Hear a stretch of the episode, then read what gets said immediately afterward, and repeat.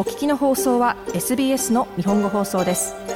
詳しくは SBS 日本語放送のホームページ sbs.com.au スラスジャパニーズへどうぞ。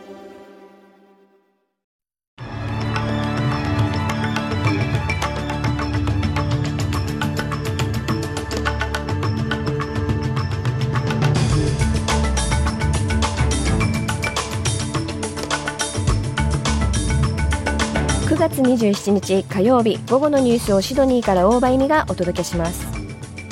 汚職行為などを調査するナショナルインテグリティ委員会の法案が労働党を通過し議会に提出される見込みです。オプタスに対するサイバー攻撃で顧客情報が流出した事件でハッカーとされる人物がオーストラリア人1万人分の情報をダークウェブから入手したと述べているようです。そしてスポーツ。チェスの五冠王者が新たな不正行為を指摘しています。この時間の主なニュースです。ではニュースを始めます。マーク・ドレイフェス司法長官によると汚職行為などを調査するナショナルインテグリティ委員会の法案が労働党議会を通過し国会に提出される見込みです。また委員会の設立のために4年間で2億6200万ドルが割り当てられることも明らかになりました。ドレイファス省長官によると法案の原則は汚職行為を調査する幅広い管轄権、政府から独立した運営権利などとなっています。委員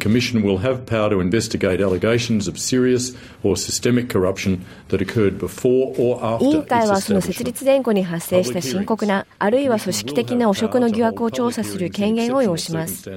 委員会は例外的な状況や公共の利益にかなう場合に公聴会を開催する権限を要します。犯罪行為となり得る調査結果を連邦警察または連邦検察庁長官に委ねる権限を要します。マーク・ドレイフェス省長官はこのように述べました。また、手続き上の公正さ、内部告発者の強力な保護、情報源の身元を保護するためのジャーナリストの面積も盛り込まれます。政府は水曜日に法案を提出後、合同特別委員会の設立を提案する模様です。次のニュースです。オーストラリア通信大手オプタスに対するサイバー攻撃で顧客情報が流出した事件で、ハッカーとされる人物がオーストラリア人1万人分の情報をダークウェブから入手したという未確認の情報が寄せられています。SBS の取材によると、このハッカーとされる人物は顧客データを公開したと主張しており、また通信会社が身代金支払いに同意しない場合は、毎日数千人分の情報を公開すると脅迫しています。ハッカーと思われる人物は、暗号通貨で155万5ドルを要求する声明を発表しており、顧客の運転免許証やデータ記録など380万人以上の ID データを保有していると主張しています。オプタスはこれを受け、最も被害が大きかった一部の顧客に対して、クレジットモニタリングサービスの1年間の無料利用を提供すると発表しています。マーク・トレイフェス司法長官は、オプタスの顧客に対して、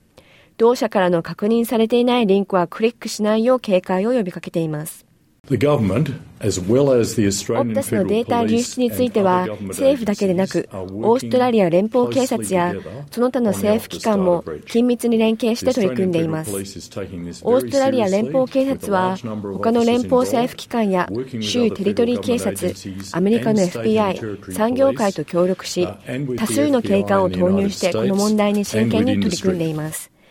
マーク・トロエフェス司法長官はこのように述べました。次のニュースです。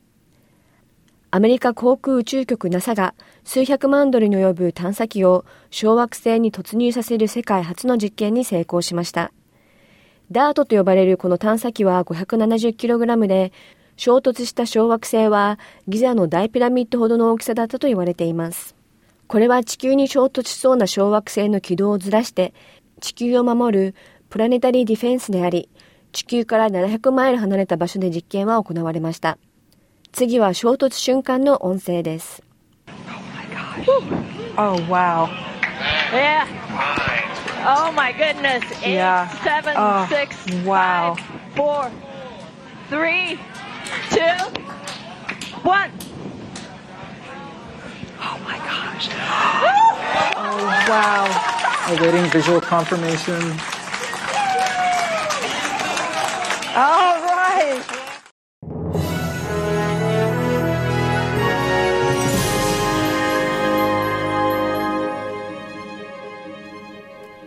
ニュースを続けます。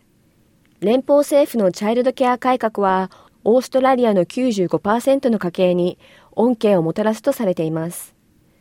ジェイソン・クレア教育相は本日27日、国会に法案を提出する予定です。保育料は過去8年間で41%増加しており、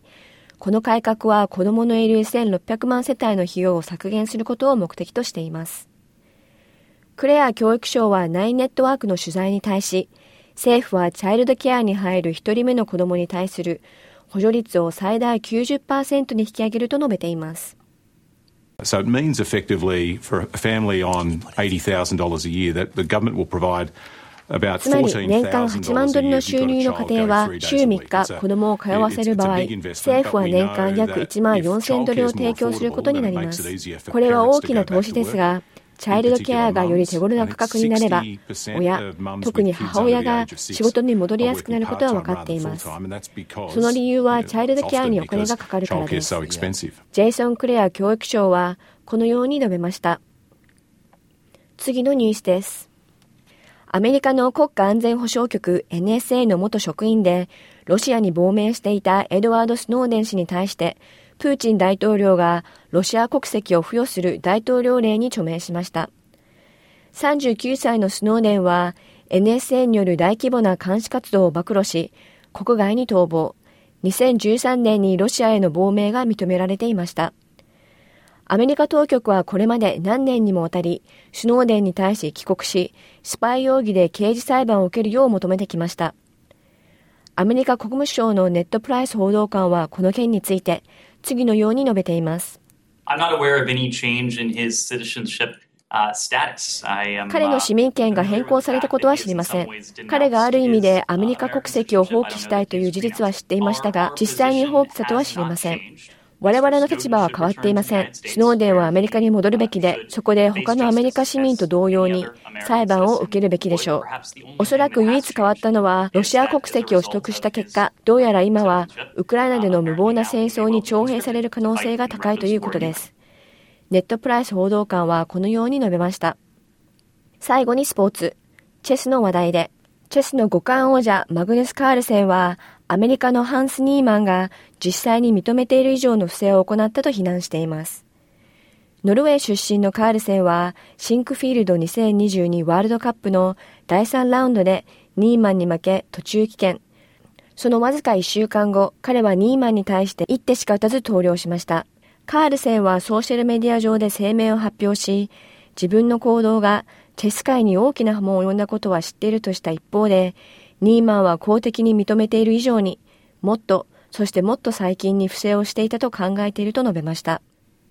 さらに彼はボードチェスのセキュリティ対策や不正行為検知の方法を強化すべきだと言い続けています。ニーマンはカールセンに対するチートを強く否定していますが、12歳と16歳の時にオンラインゲームでチートをしたと述べており、それを人生で唯一最大の過ちとしています。以上9月27日午後のニュースでした。